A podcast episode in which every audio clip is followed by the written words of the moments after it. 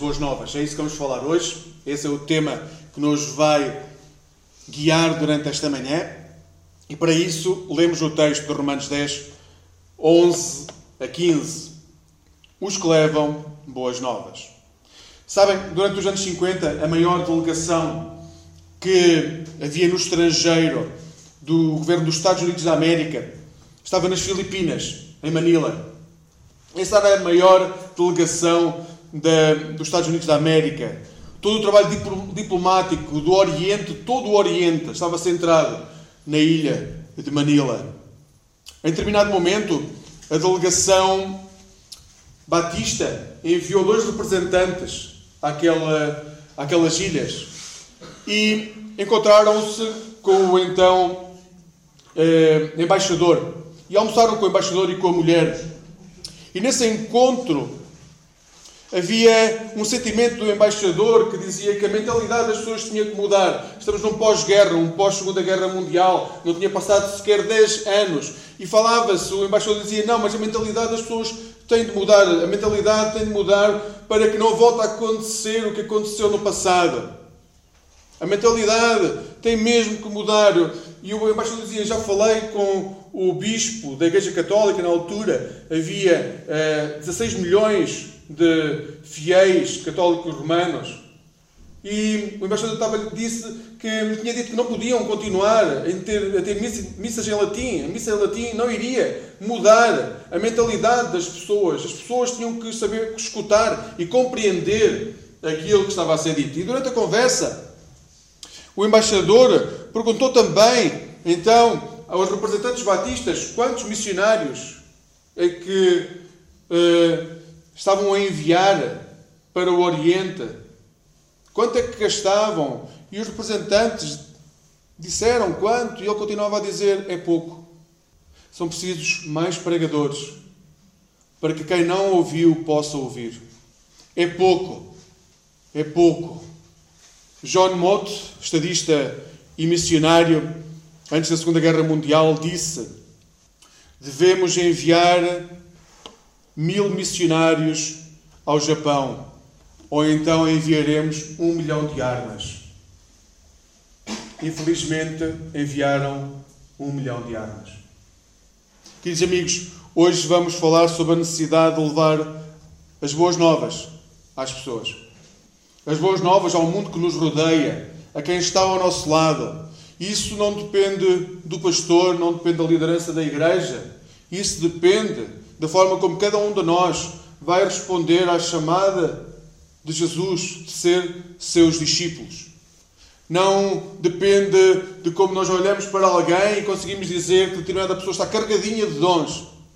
Não, depende da forma como cada um de nós vai responder à chamada de ser discípulo, discípulo de Jesus. O texto de hoje, Paulo faz uma simples observação, mas se nós levarmos a sério esta observação, ela vai ser transformadora da nossa vida. Se levarmos a sério aquilo que Paulo está a dizer, a nossa vida vai ser realmente transformada. Porque o que Paulo está a dizer é: como o Evangelho é uma boa notícia para todos, devemos proclamá-lo a todos. Volto a dizer: como o Evangelho é uma boa notícia para todos, o nosso papel é proclamá-lo a todos.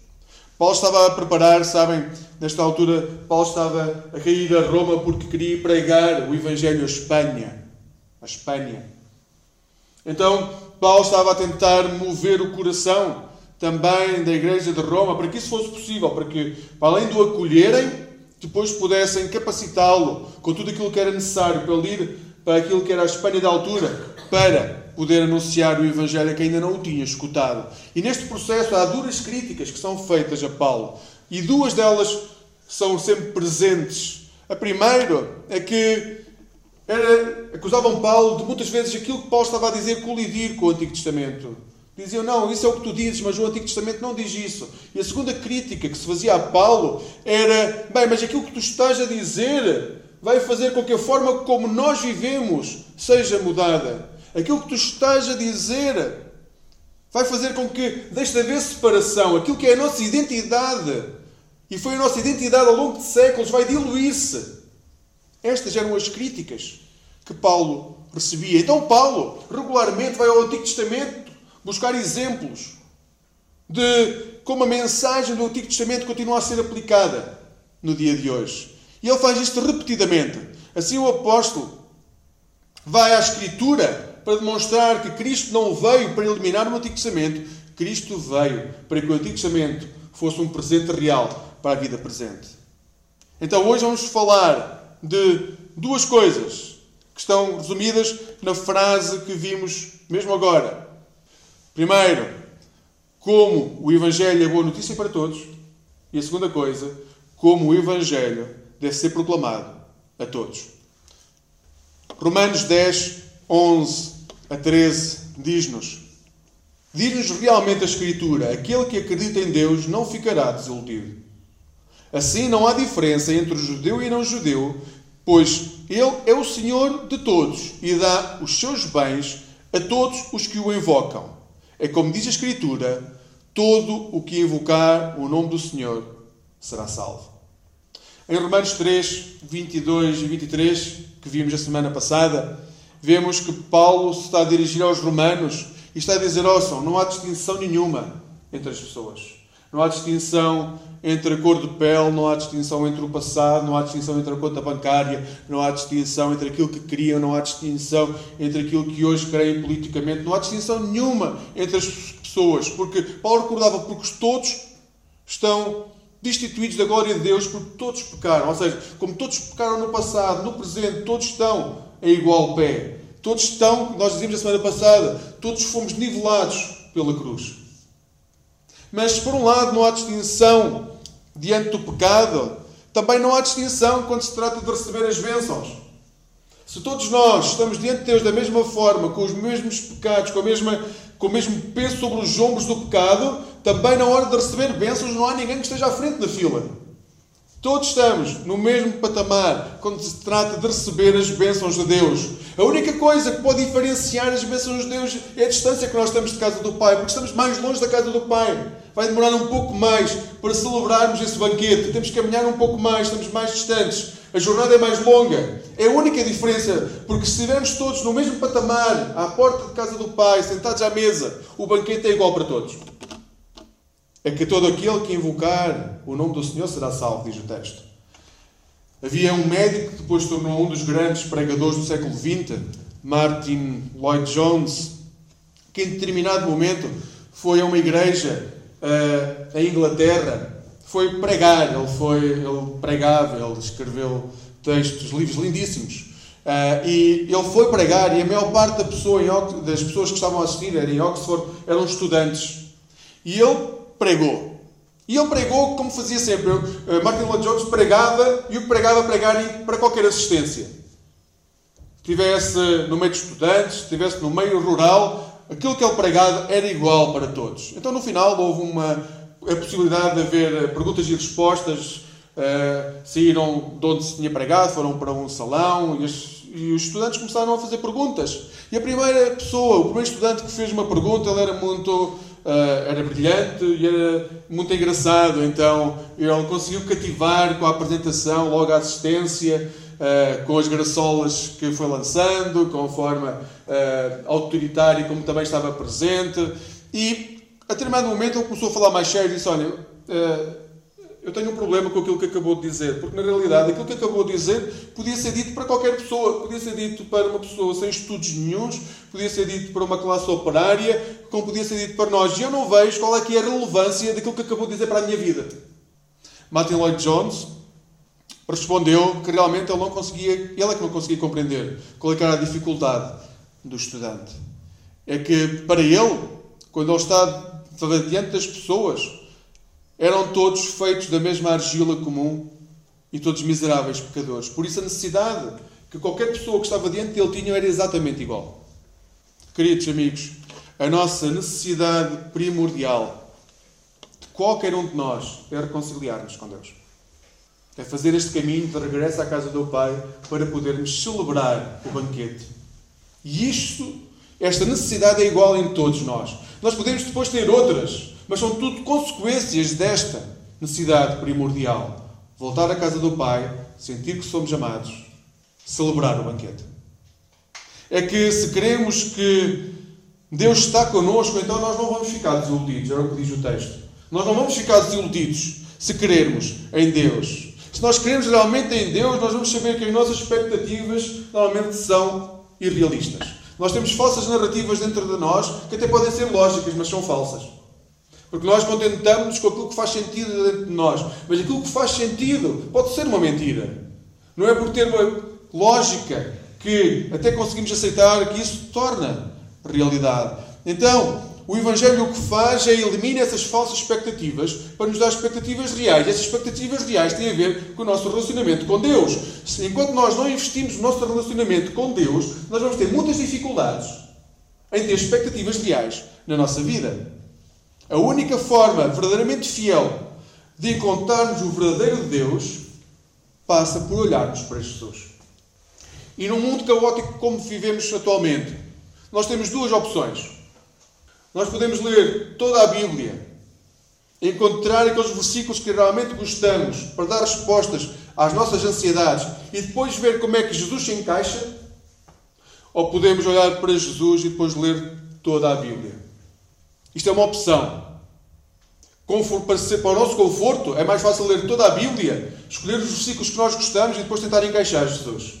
Mas a verdade é que Jesus, o Evangelho, é o centro de toda a Bíblia. Então devemos ler primeiro o Evangelho, para depois compreender toda a Bíblia. E então, Paulo enche-nos de esperança para aqueles que o escutam, para aqueles que o leem, seja em qualquer momento da história que possam viver. Há uma boa notícia. É isso que Paulo diz. Há uma boa notícia. E não ficaremos desiludidos se nos agarrarmos a essa boa notícia. É que nós somos receptáculos das bênçãos de Deus. Cada um de nós é um receptáculo, é um recipiente que vai servir para receber as bênçãos de Deus. E as pessoas nunca ficarão desiludidas se colocarem em Cristo a sua esperança. Não interessa se são judeus, se não são judeus, se seguem os rituais desde que nasceram, se não têm rituais nenhums, se leram a Bíblia durante 20 anos ou se não a leram.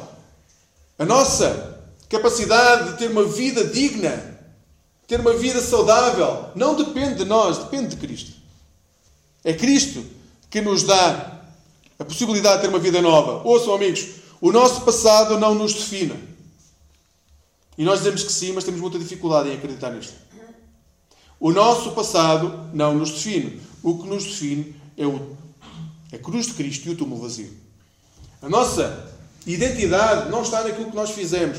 Nós podemos achar que sim, temos até vergonha de muitas coisas que fizemos ou não fizemos.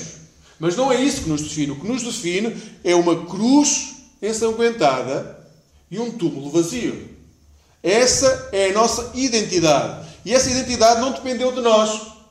Depende única e exclusivamente daquilo que Cristo fez por nós. Agora, muito cuidado, porque ao ler o versículo 13, nós somos muito tentados a pensar que aquilo que está a ser dito é que nós seremos salvos se invocarmos o nome do Senhor. O texto diz, e como diz a Escritura, todo o que invocar o nome do Senhor será salvo.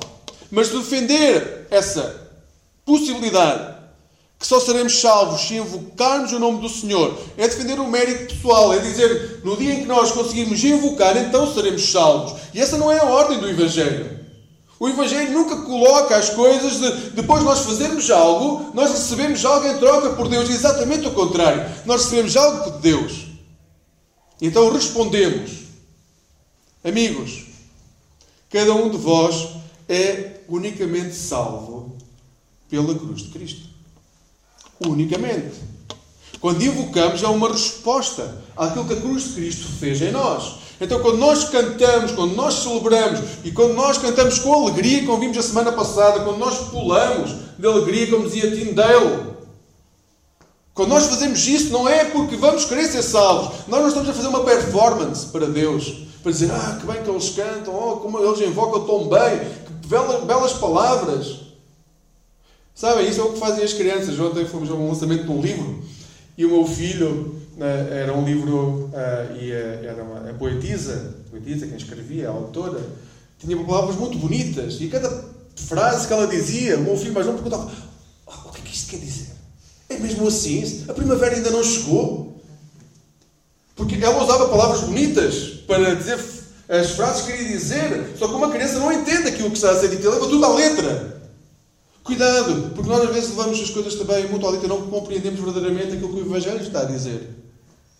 Cada um de nós é salvo unicamente pela cruz de Cristo. E, muito, e por muito que ouçamos palavras bonitas que possam tentar desviar ou que possam parecer dizer outras coisas, não há nada que mude essa certeza. Primeiro vem a cruz, depois vem aquilo que nós dizemos. Não interessa se cantamos bem, se não cantamos bem, não interessa a cor de pele, não interessa o nosso passado, não interessa onde nascemos, não interessa o tempo que tivemos a aquecer bancos numa igreja, não interessa nada disso. O que interessa é a cruz de Cristo. Tudo aquilo que nós fazemos é uma resposta à cruz de Cristo. E esta é a mensagem que precisamos levar ao mundo. O mundo que acha que só vai crescer, só vai se desenvolver quando houver capacidade de ter maior armamento, maior capacidade política, maior que vocês consigam imaginar, maior capacidade de controle de redes sociais, maior capacidade de controle financeiro. Um mundo que defende que é o mérito que vai fazer com que o mundo seja melhor, tem que ser confrontado com uma certeza. Não é o mérito das pessoas que vai fazer com que o mundo seja melhor. A única coisa que vai fazer que o mundo seja melhor é a cruz de Cristo.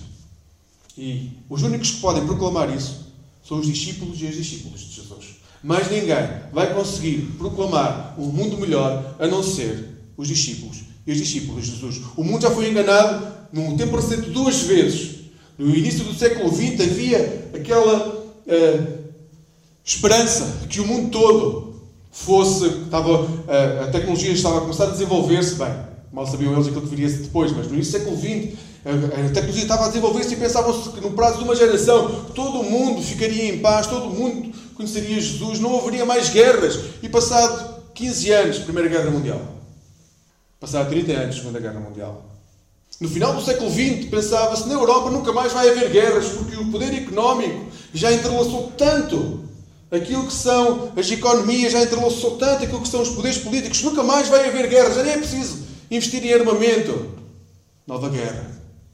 Cuidado! Não é porque estamos muito bem em determinado momento da nossa história que isso significa que aquilo que é o mérito do homem, o mérito da mulher, não vai trazer desgraça total. A única coisa que nos vai impedir de trazer a desgraça total ao mundo é a cruz de Cristo. E isso só os cristãos conseguem proclamar.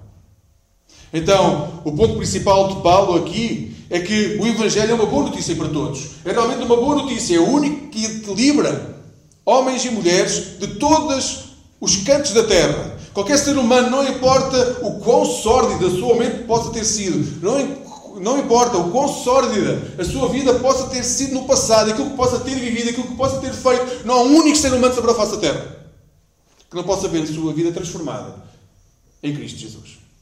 E nós podemos viver uma vida inteira dentro da igreja e ainda não ter descoberto isso, porque dizemos que isso é bonito para os outros, não para mim. Aquilo que eu fiz não tem perdão. O que nós estamos a dizer realmente, eu ainda não consegui perdoar. Tenham noção. Aquilo que muitas vezes dizemos quando uh, isso é bom para os outros, mas não, eu, na, na, minha vida não funciona. O que nós estamos realmente a dizer é Deus tem capacidade de tocar os outros, mas eu não consigo perdoar-me a mim próprio. Não foi somente o pecado dos homens e das mulheres de Jerusalém que levaram Jesus à cruz. Foi o meu pecado e o vosso pecado que levou Jesus à cruz. Então, quando Jesus proclama sobre a cidade as suas bênçãos, quando Jesus perdoa Jerusalém, quando Jesus ora sobre Jerusalém, Ele também está a orar por mim e por ti. E as suas bênçãos também são para mim e para ti. Amigos, proclamem isso por onde quer que andar. Que Jesus veio para trazer perdão e vidas transformadas. Agora, esse Evangelho é um Evangelho que é para todos. E por isso nós devemos proclamá-lo a todos. Diz Romanos 10, 14 e 15. Mas como poderão chamar, e aqui é o texto que lemos já, cantámos há pouco, como poderão chamar por aquele em quem não acreditam ainda? Primeira pergunta. Como é que alguém poderá chamar por aquele que ainda não conhece? E outra pergunta. Ou como podem acreditar? Então, uma forma mais prática. Como podem acreditar se ainda não ouviram falar dele? E como poderão ouvir se não há quem anuncie a boa nova do Evangelho? E como irá alguém pregar-lhes se não for enviada? Como diz a Escritura, como é belo ver chegar os que anunciam as boas novas. Paulo resume aqui bem o pensamento daquilo que é a necessidade de levar o Evangelho a alguém. E Paulo coloca as coisas de forma bem estruturada. Primeiro, nós temos que enviar mensageiros, nós temos que enviar quem anuncia, nós temos que enviar quem ensina. Depois, eles têm, quem é enviado, tem que anunciar. Não basta ser enviado. Há que anunciar, há que pregar. E quando isso acontece, as pessoas que estão do outro lado começam a ouvir. Se, se até este momento não aconteceu, quem está do outro lado nunca irá ouvir. Mas quem for enviado falar, quem está a escutar, irá ouvir. E depois de ouvir, irá crer. E quando crer, irá clamar. Amigos, devemos pedir ao Senhor que realmente envie homens e mulheres, porque a seara é grande. E nós temos que anunciar as boas novas àqueles que estão à nossa volta. Mas também devemos orar para que a nossa igreja possa forjar um coração de oração por aqueles que ainda não conhecem Jesus. Tudo tem o um início na oração. Nós podemos ter ideias excepcionais. Nós podemos achar que queremos conquistar o bairro ou a cidade para Jesus. Mas enquanto não dobrarmos o joelho em oração, nada disso vai acontecer. E se acontecer, provavelmente, há uma boa probabilidade de correr mal. Então nós temos que forjar o nosso coração na oração por aqueles que precisam. É que tanto os que estão perto como os que estão longe, se não mandarmos mensageiros para anunciar a paz, então, mais tarde, nas gerações futuras, teremos que enviar armas. Se hoje nós não conseguimos enviar pessoas a anunciar a paz nos nossos bairros, mais tarde ou mais cedo irão chegar as armas. Se hoje não conseguimos enviar Mensageiros que anunciem a paz às nossas famílias. Mais tarde ou mais cedo irá chegar a guerra às nossas famílias. Se hoje não conseguimos anunciar a paz nos sítios onde trabalhamos, mais tarde ou mais cedo irá ser caótico o sítio onde trabalhamos. Se não conseguimos enviar mensageiros de paz às cidades onde vivemos, elas serão consumidas. É tempo de enviar mensageiros que anunciam a paz. Hoje há uma imensidão de pessoas que precisam de ouvir falar de Jesus. E não deem por certo que, simplesmente porque estão em Portugal, todas as pessoas já ouviram falar de Jesus. Não é porque uma população se diz maioritariamente cristã que isso significa que as pessoas ouviram falar de Jesus. Podem ter uma Bíblia em casa. Aliás, a Bíblia continua a ser o livro mais vendido do mundo, ou seja, há muitas Bíblias espalhadas sobre esse mundo. Podem ter cristãos na sua família, até podem orar a cada refeição. Podem ter uma igreja no final de cada rua, mas podem ainda não ter conhecido Jesus. Podem, inclusivamente, ter participado em cerimónias religiosas, casamentos, batizados e funerais. São os típicos celebrações onde participam. Podem até participar de algumas festas. Nas zonas rurais há as festas das colheitas e algumas delas são lindíssimas. Mas podem ainda não ter conhecido Jesus. Podem, inclusivamente, ter passado vários anos dentro de uma igreja e não ter conhecido Jesus. Não deem por certo que as pessoas que se dizem cristãs, só por o dizer, significa que conheceram Jesus. O papel da igreja é preparar homens e mulheres para onde quer que estejam, estarem a anunciar as boas novas, que o nosso Deus reina, está no nosso meio. Era isso que dizia Isaías 52. O nosso Deus reina e está no nosso meio. Esse é o nosso papel, onde quer que nós estejamos seja a nossa relação conjugal, e podem vir os dois à igreja, mas continuem a dizer: o nosso Deus reina, está entre nós. Pode ser que os vossos filhos que não vêm à igreja não deixem de dizer: o nosso Deus reina, e está entre nós. Pode ser que as pessoas com quem partilham vida a nível familiar e mesmo não são cristãs não tenham vergonha de quem são. Não escondam quem são para agradar quem está ao vosso lado. É que não estão só a fazer mal a vocês mesmos, não estão só a oprimir aquilo que são, não estão a dar a possibilidade a quem está ao vosso lado conhecer Jesus. O papel da igreja é preparar homens e mulheres para anunciar as boas novas. Só conseguiremos levar Jesus ao mundo quando conseguirmos ser discípulos de Jesus. Nós não conseguiremos levar Jesus ao mundo através da condenação. Isso foi algo que foi anunciado durante vários tempo. Se não se converterem, irão arder num fogo do inferno, certo? Mas também não conseguiremos levar as pessoas a Jesus com o nosso amor só, porque o nosso amor é muito limitado, é muito tendencioso e falha muito.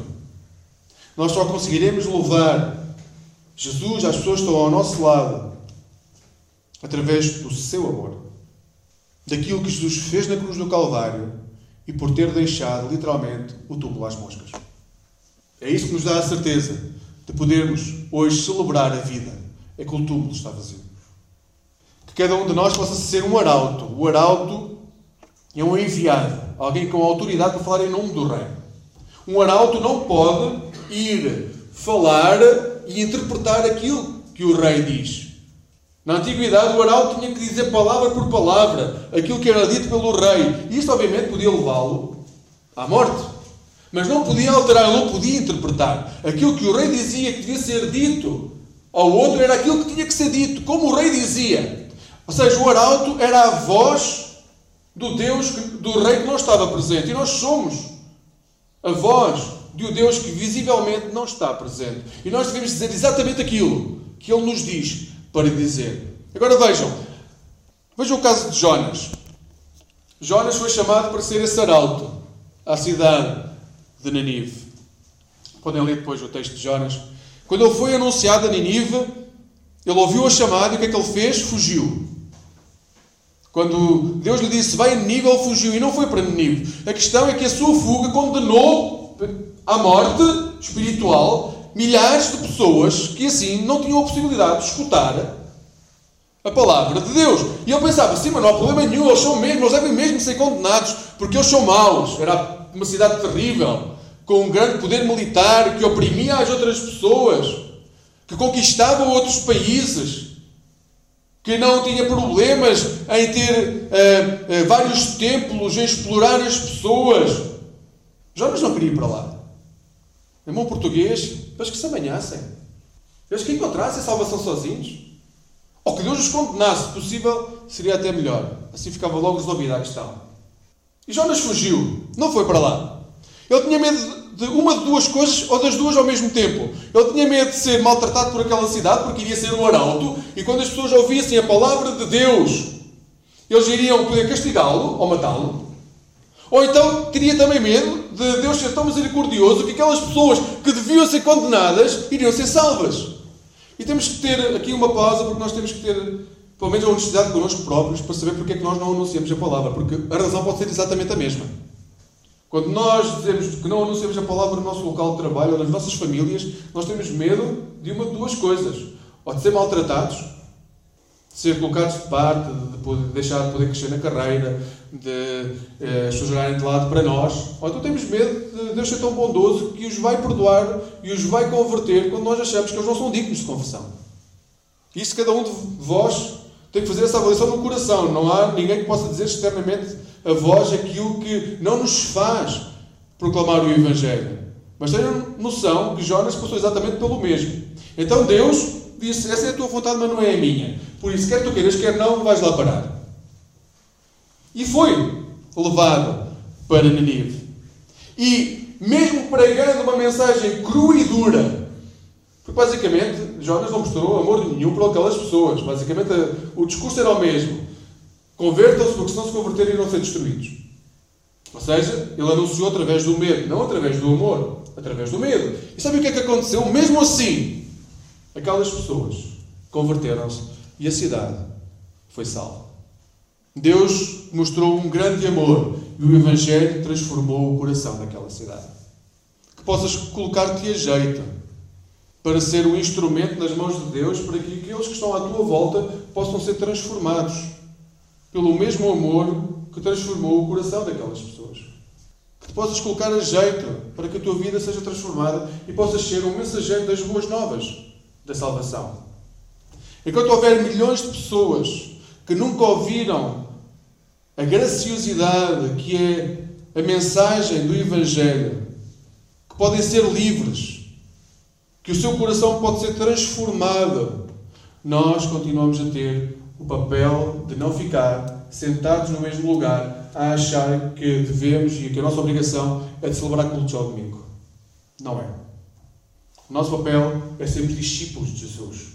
O domingo serve para celebrarmos em conjunto aquilo que vivemos, para celebrarmos aquilo que já foi feito na cruz, para celebrar aquilo que Deus já nos deu, para celebrar o presente que é poder respirar, mas não é o objetivo do cristão sentar-se ao domingo numa igreja para celebrar o nome de Cristo. O objetivo do cristão é ser mensageiro da paz, mensageiro das boas novas. Ide e pregai o Evangelho a todas as criaturas. Há um provérbio africano que diz: só existe um crime pior que o assassinato no deserto, que é saber onde está a água e não dizer. Nós sabemos onde está a água. Nós temos a melhor notícia do mundo, então também temos que a proclamar. Deus perdoa todo o pecador que confia em Jesus. E nós temos de contar isso a todas as pessoas. Nós temos de contar a todas as pessoas que Deus as perdoa em Cristo Jesus. Que hoje possas escutar a voz de Deus e responder como Isaías, Isaías 6,8. Aqui estou, Senhor.